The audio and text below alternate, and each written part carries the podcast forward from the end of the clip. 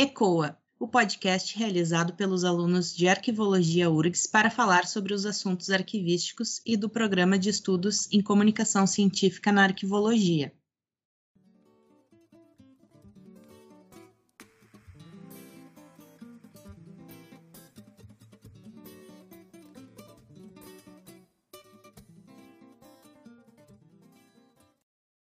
Eu sou a Victoria Firmino e serei mediadora do episódio.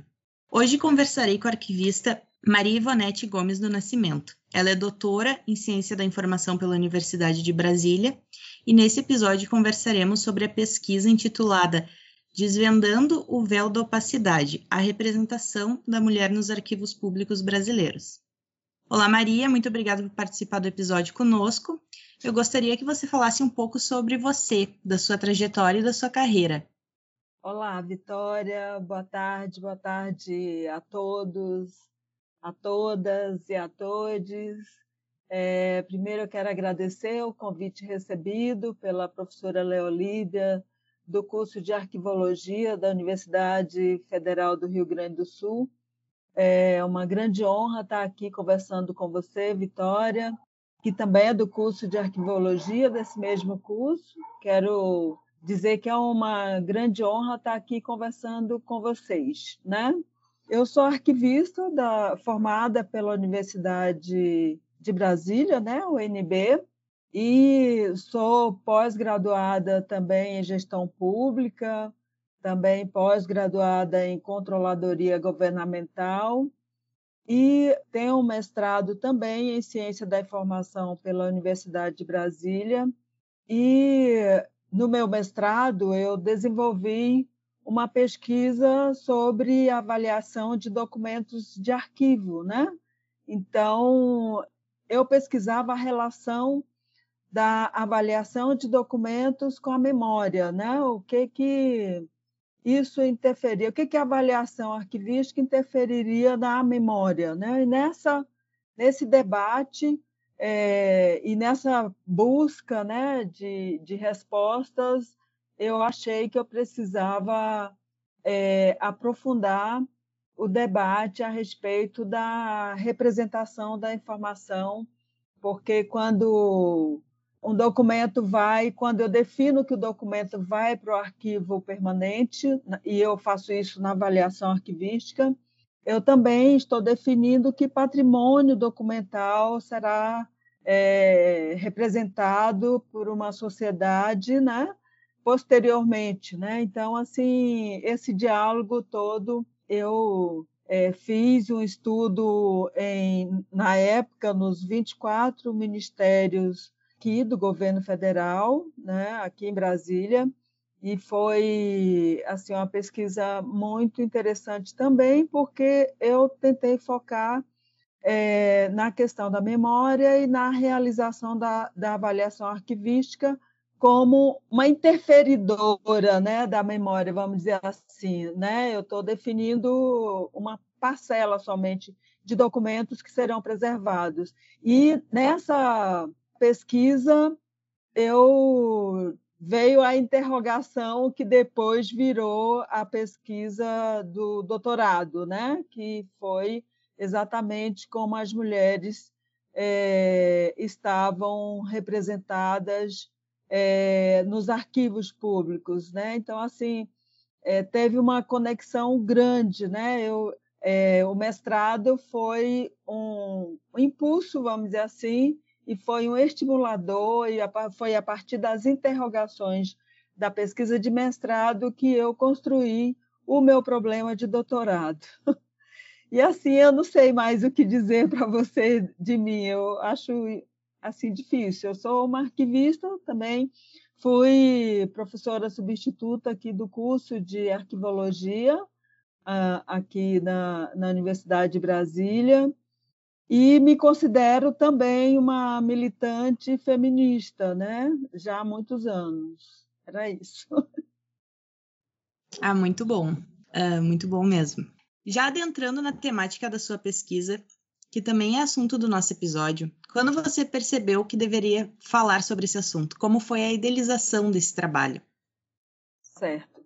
Eu estava fazendo a pesquisa de mestrado, né, na avaliação arquivística e tive estudei um texto que talvez até todos vocês conheçam, né, que é um texto do, de Schultz e Cook, né, que é sobre o poder do arquivo.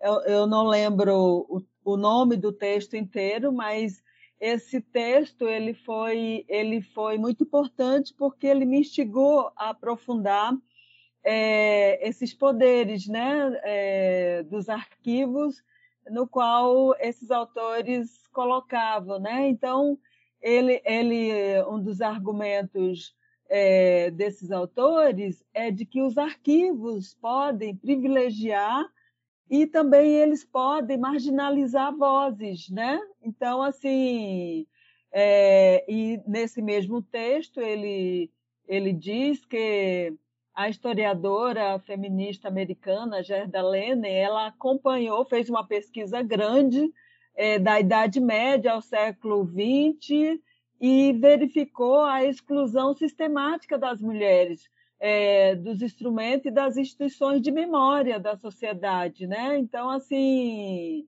é, esse texto foi fundamental porque a partir é, desse estudo que eu estava fazendo para o mestrado, eu é, já tinha vontade de iniciar um novo, uma nova pesquisa a respeito das mulheres e dos arquivos, né? Então aí veio a pergunta: e aí, como será que é aqui no Brasil as mulheres? Como as mulheres estão representadas nos arquivos, né?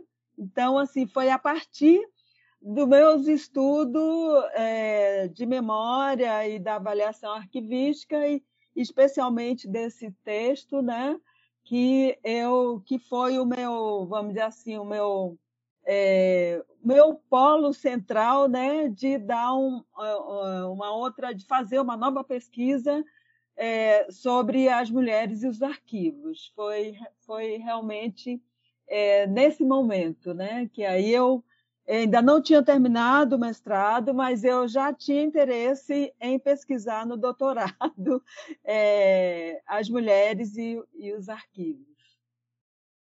A gente sempre está pensando lá na frente, né? eu nem terminei a graduação também, já estou pensando no mestrado.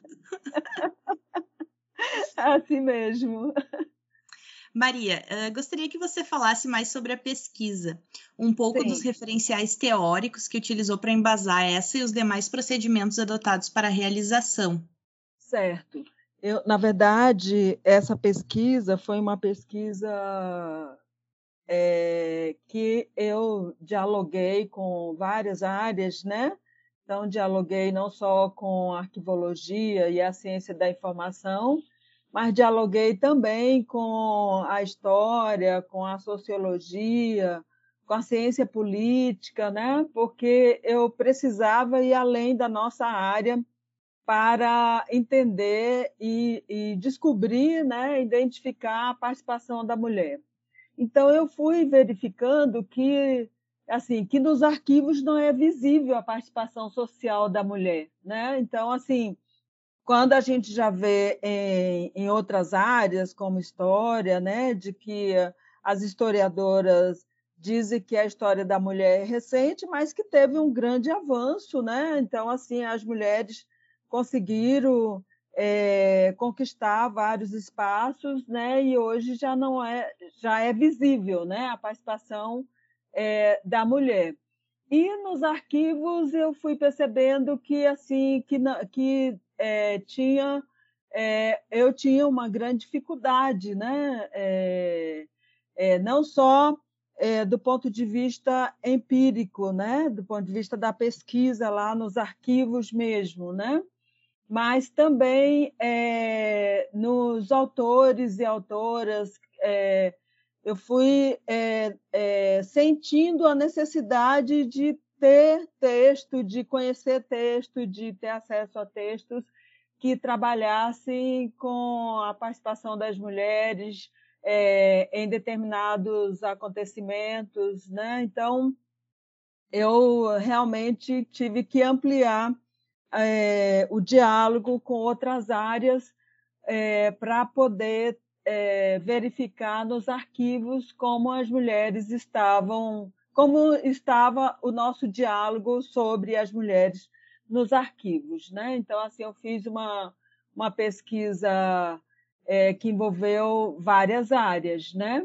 E é, também é, descobri que várias autoras né, é, colocavam que é, a história da mulher não era visível devido ao, ao não, não conseguir registro né, é, sobre as mulheres. Né? Então, assim, é, mesmo a gente sabendo que os arquivos eles são identificados como espaço de memória, né, espaço de constituição e conservação de memória de uma sociedade, e que os, arqui que os documentos desses arquivos eles são relevantes para se é, remontar aos rastros das experiências vividas, né?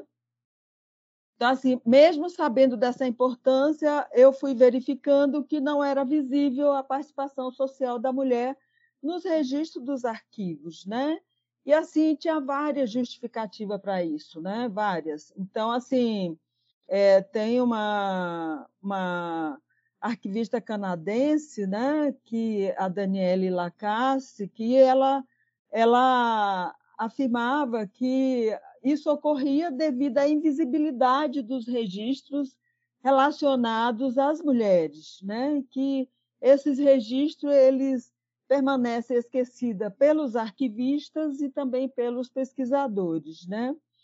Assim como também tinha um debate que é o debate que, que assim, é, que os arquivos foram, é, na verdade, eu precisei estudar mais é, e verifiquei que, os, é, que na mesma sociedade, na mesma época e na, no mesmo local geograficamente que nasceu a escrita, né, nasceu também é, uh, as sociedades patriarcais. Né? Então, assim, aqueles arquivos que, que foram construídos e tudo né, eram construídos por homens. Né? Por isso que algumas é, historiadoras destacam que os olhar, o olhar de homens sobre homens é uma citação da Perrault, né? Os arquivos públicos acabam calando as mulheres, né? Então, assim, há todo, toda uma justificativa é, por trás dessa invisibilidade da participação da mulher, né? É isso. Eu acredito que isso coincide com a nossa próxima pergunta, né? Uh, você diz que, e eu cito, né? Considera que o registro do passado humano é parcial, pela uhum. falta de registro sobre os, os feitos das mulheres. E em relação a isso, qual foi o impacto dessa ausência na, de documentos na sua pesquisa e o que podemos fazer atualmente para mudar esse cenário? Certo. Essa pergunta é uma pergunta, é, vamos dizer assim, complexa, né? E muito importante, né? É, quem, quem faz essa citação é a pesquisadora Gerda Lene. Ela, nessa pesquisa que ela fez é, sobre a, as mulheres na, nas instituições de memória, que ela estuda a Idade Média até o século XX, e ela verificou a exclusão sistemática das mulheres é, dos instrumentos e instituições de memória da sociedade, e aí ela diz que, é, que, a, a, que, no caso, essas instituições, ou a memória da sociedade, ela é uma memória parcial, né?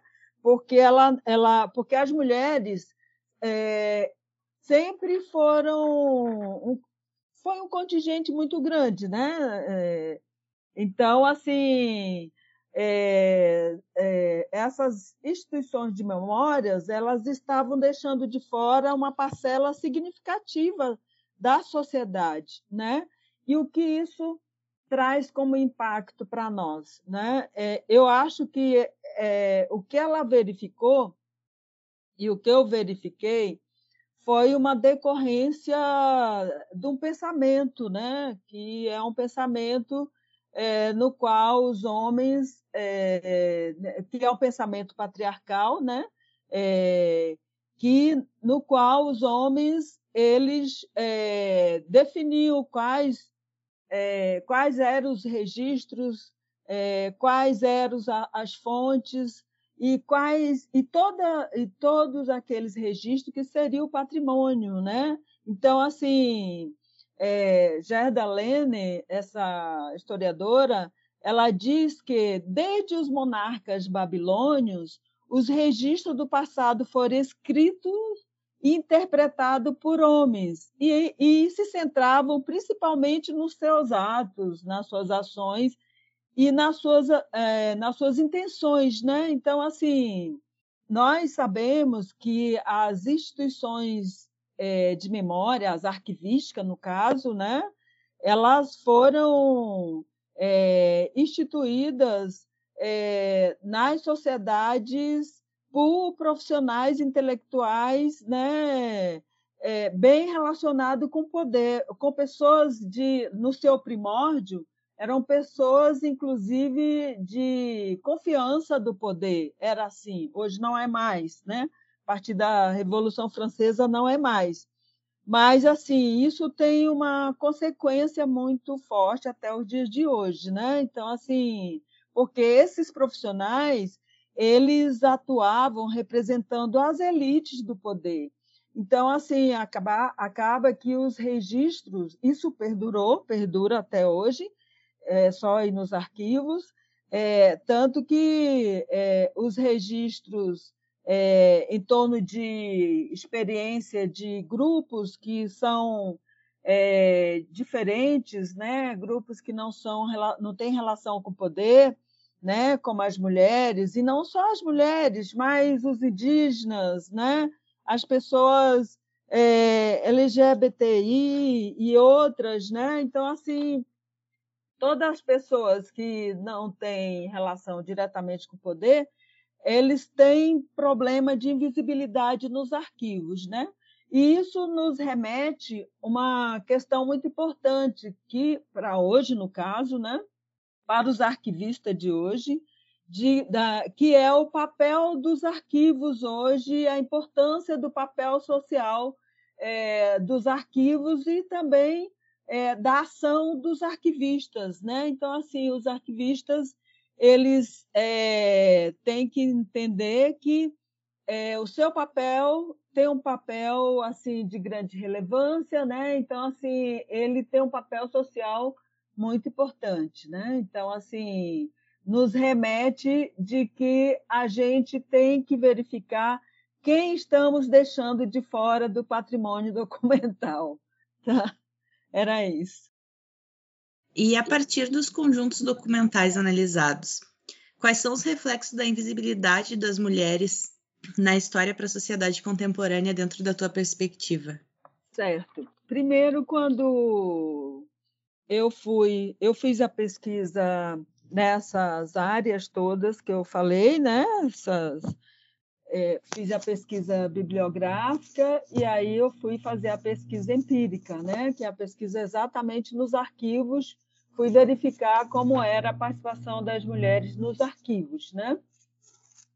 Então, assim, eu estudei três arquivos é, de, é, vamos dizer assim, são arquivos bem constituídos, são arquivos que foram instituídos desde o século XIX que foi exatamente o Arquivo Nacional, é, como representante do Poder Executivo Federal.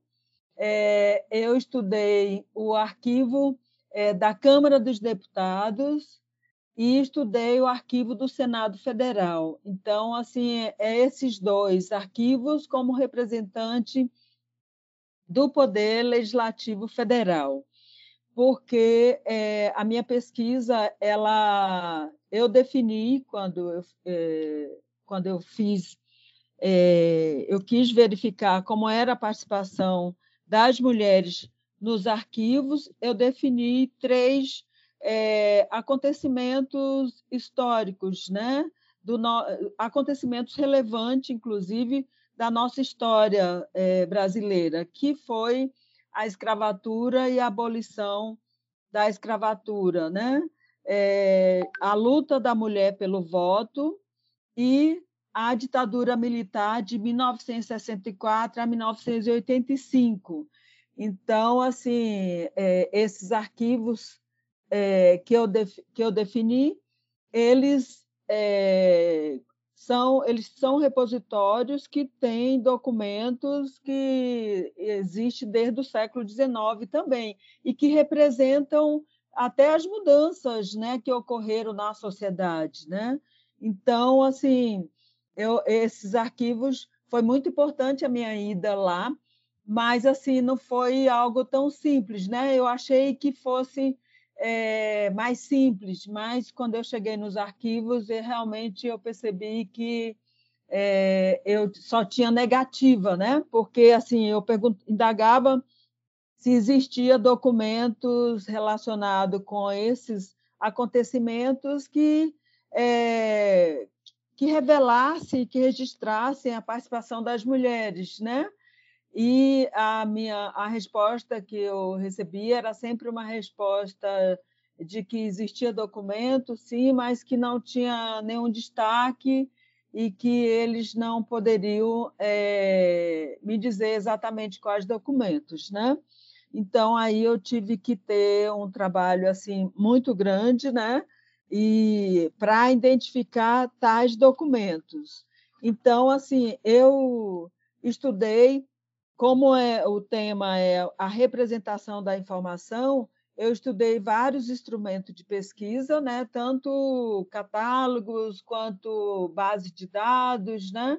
Então assim é, eu verifiquei é, nesses instrumentos de pesquisa e, e assim a, a, a presença da mulher sempre foi uma que eu identifiquei foi uma, uma, uma presença é, muito pequena. Por exemplo no arquivo nacional eu identifiquei na sua principal base né que é a base CIAN a sistema é, deixa eu só verificar o nome, que eu não lembro exatamente o nome da base CIAN.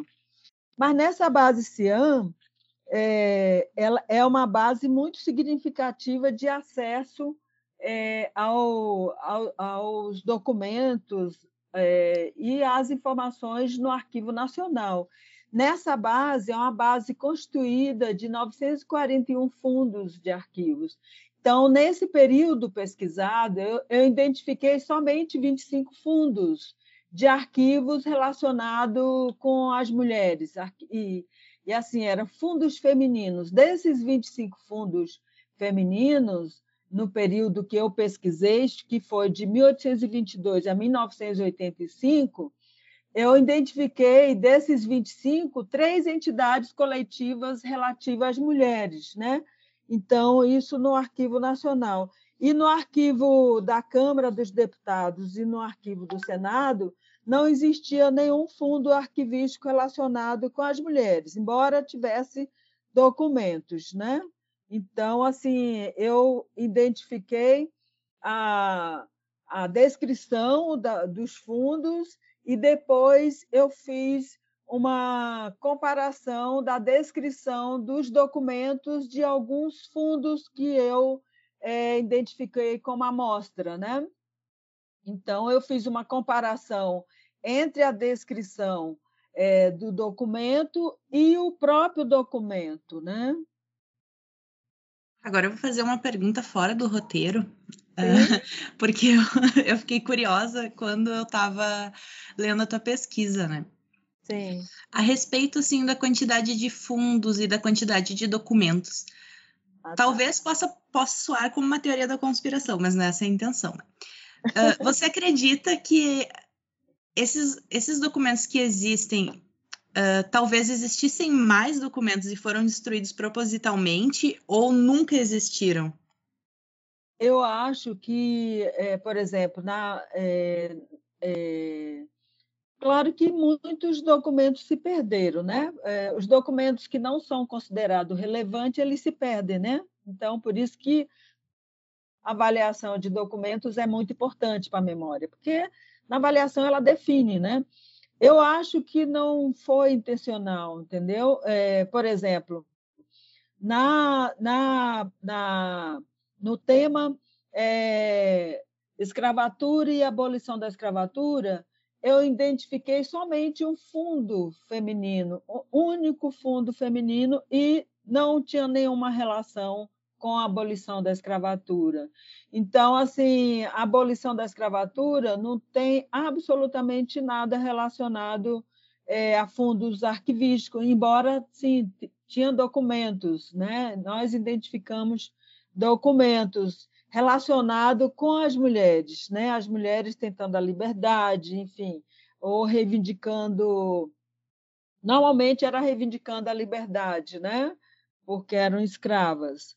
E é, depois, é, já mais recente, que, que é exatamente a luta da mulher pelo voto e a ditadura militar, aí sim eu consegui identificar é, uma quantidade maior é, de documentos. Por exemplo, da luta da mulher pelo voto, só existe um fundo que é o fundo da Federação Brasileira pelo Progresso Feminino, né, que é de custódia do Arquivo Nacional.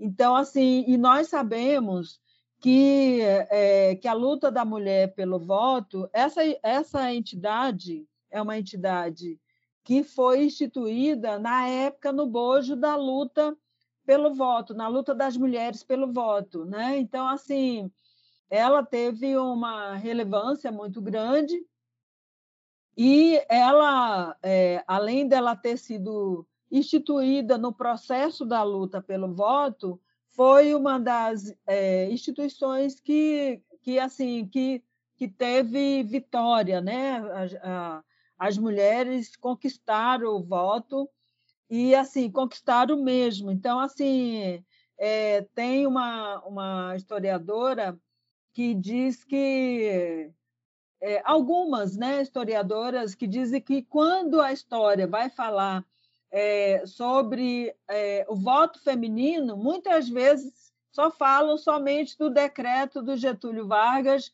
mas é, não cita a luta da mulher pelo voto e não cita e, e como se não é como se fosse uma dádiva, é como se fosse é, é assim algo que foi dado. E na verdade os documentos é, que tem nesse nesse fundo arquivístico eles são muito relevantes porque eles comprovam que as mulheres embora seja somente um fundo né porque existiram várias várias entidades né, no movimento é, sufragista brasileiro é, existiram entidades dos mais diversos estados brasileiros, mas tem esse fundo. Mas esse fundo já existe vários documentos que comprovam sim a luta da mulher pelo voto.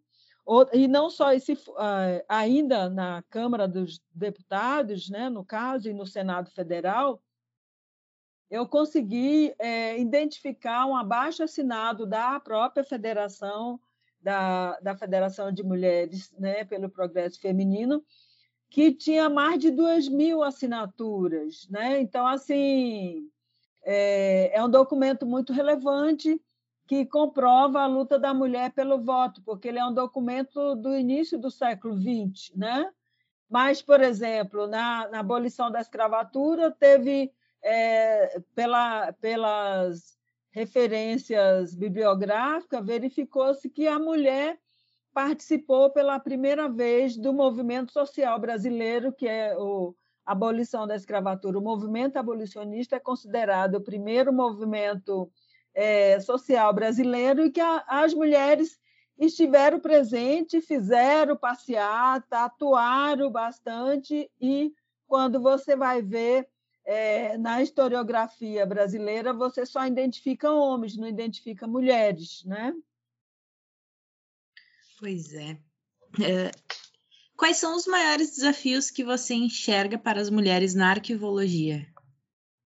Nossa, são vários, vários desafios, mas eu acho que assim o, o desafio é, que, como profissional, no caso, é, que forem trabalhar nessas instituições de memórias, né? Eu acho que, que assim, que um, um desafio muito grande é ter é, é ter a compreensão de que a sua ação ela vai é, ter impacto na memória social, né? Então, assim, tem um, um, uma citação do Terry Cook, né?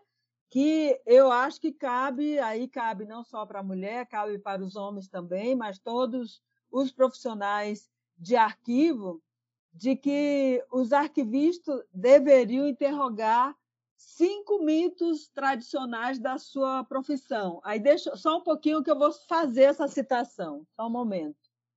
É uma citação muito importante.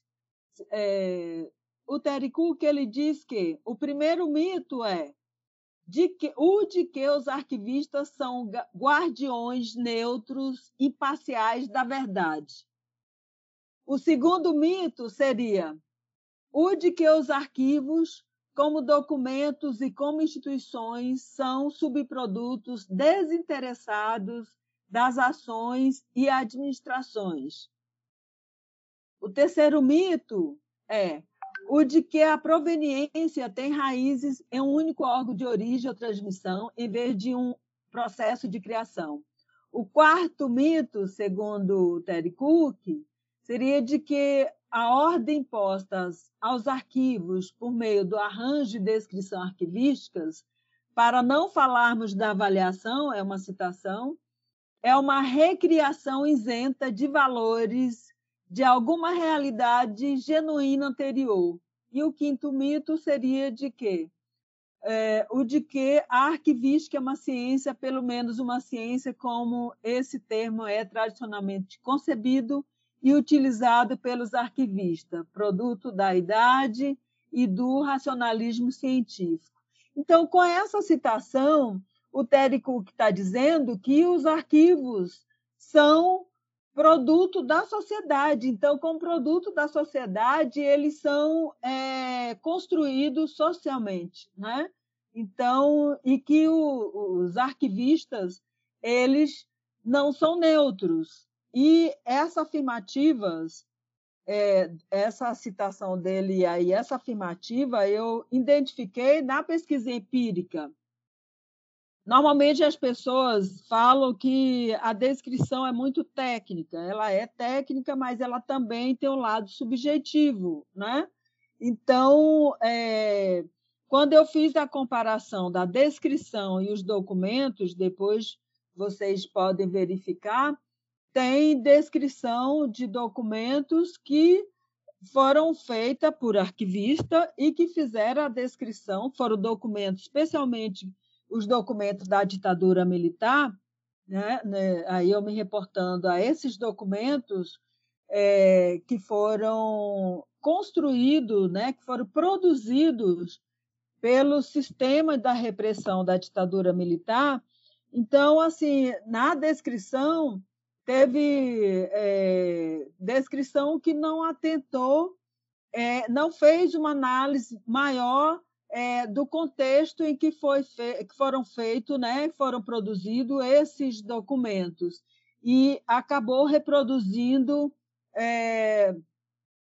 reproduzindo uma descrição que, que, que, que eu considero inadequada, porque foram, foram descrições feitas agora e a, a ditadura militar ocorreu na década de 60 é, a 1985, então foram documentos que foram construídos com esse contexto. Então, em se tratando da mulher, normalmente o documento tenta é, falar termos pejorativos e normalmente envolve a questão da moral, né, os, os costumes. Então, é, esse, essas descrições ela não, não foram atentas. Algumas dessas descrições.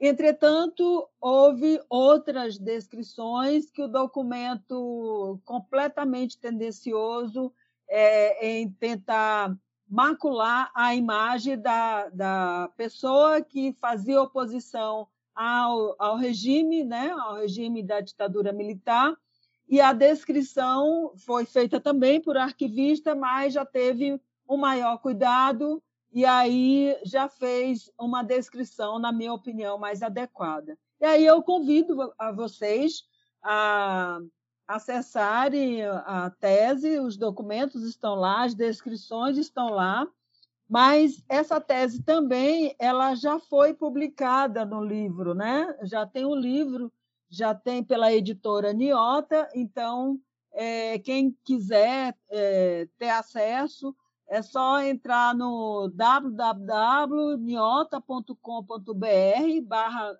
é, livros e é, o, o, texto, o tema do livro é o mesmo tema, é o mesmo é, título, aliás, o título do livro é o mesmo título é, da tese, que é Desvendando o Véu da Opacidade, a representação da mulher nos arquivos públicos brasileiros, e vocês terão acesso gratuito ao livro, ao e-book, né? O, o, o, o livro pago é só o, o, livro é, em papel, né? Mas o livro físico, mas o, o, o livro e-book ele é, ele, vocês tem, terão acesso de graça. Então, assim, lá nesses na pesquisa, no livro e na tese, né? Então estão contidos as descrições, estão contidos os documentos para vocês analisarem como é muito importante a, é, o papel do arquivista, né? Então, assim, é muito relevante isso para a memória social e a responsabilidade realmente é muito grande. Era isso. Então, agora, como última pergunta, eu gostaria que você compartilhasse conosco alguma memória afetiva, uh, alguma memória afetiva sua com a arquivologia. Aquela lembrança arquivística que faz o olho brilhar. Nossa! Olha, a minha memória afetiva com a arquivologia, e aí eu vou, vou colocar o resultado dessa pesquisa, do, a pesquisa de doutorado, é, quando eu fui no arquivo do Senado Federal e tive acesso aos instrumentos de pesquisa, é um catálogo de documento histórico, é, do Senado e era um, um catálogo é, desde o século XIX, com documentos desde o século XIX até, o, até, o, até, o dia, até os dias atuais, até 2006, se eu não me engano. E nesse documento, nesse catálogo que registrava é, o, os registros históricos é, do Senado Federal, de custódia do Senado Federal, continha vários documentos e nesse catálogo remetia a um documento que, na minha importância, é, tem grande relevância para o nosso país, que foi a Lei Áurea, né? Então, assim, a Lei Áurea aboliu formalmente a escravidão e a escravidão foram mais de 300 anos que vários autores dizem que a escravidão moldou a nossa sociedade. Então, assim, é um acontecimento é, relevantíssimo. E é, eu cheguei no arquivo do Senado e tive acesso aos, é, ao, ao documento que dá sanção ao documento original com a sanção da princesa Isabel abolindo a escravidão no Brasil. Foram feitos dois. É, teve esse documento, a partir desse documento foi feito outro documento original, que é o que consta no Arquivo Nacional é, do Brasil, né, no Rio de Janeiro. Mas esse documento é o primeiro documento original com a sanção da princesa Isabel. Então, assim, eu quase chorei, é, porque assim, eu acho que esse documento é tão relevante e no arquivo e no catálogo não tinha é, tinha uma pequena citação de duas linhas somente, mas é um documento importantíssimo, original e deveria ter um destaque bem grande, porque a escravidão foi um algo algo terrível que a humanidade fez e que nós sofremos na carne até hoje, né? É isso. Nossa, muito bonito. A tua memória afetiva, até fiquei emocionada. Eu quase chorei mesmo. Ah, deve ser assim, é uma emoção muito grande, né? Fiquei muitíssimo emocionada, porque eu falei, mas não é o original não é o que está no, no Rio de Janeiro, no Arquivo Nacional. Aí a moça falou, foram dois originais, aquele, mas o primeiro é esse aqui, a arquivista que me atendeu, né? Então era um livro, é um livro manuscrito e nossa, eu fiquei muito emocionada, realmente com a sanção da princesa Isabel. Muito bom. Que legal. Então, é. Maria, muito obrigada por aceitar participar do episódio, por disponibilizar um pouco do tempo e do teu conhecimento sobre o assunto. E caso okay. queira deixar alguma consideração final, a fala é sua. Ah, beleza. Eu quero agradecer muito a oportunidade, porque assim foram quatro anos de pesquisa, né? Então, assim, foi uma pesquisa realmente é, que nós é, aprofundamos e é uma pesquisa grande, né? Então, assim, é, que eu acho que a arquivologia tem que tem que beber nessas pesquisas, assim, porque é, nós é, executamos essas tarefas né, da, da descrição nos nossos arquivos, né, nos arquivos em que a gente trabalha, e assim é preciso esse olhar mais amplo, né? Esse olhar é, que tenha um cuidado maior com a sociedade, né? Que represente a sociedade, que o, o, os nossos arquivos hoje não sejam é, instituições de memórias somente de uma parcela é, privilegiada da sociedade, né? Que nós tenhamos uma preocupação em representar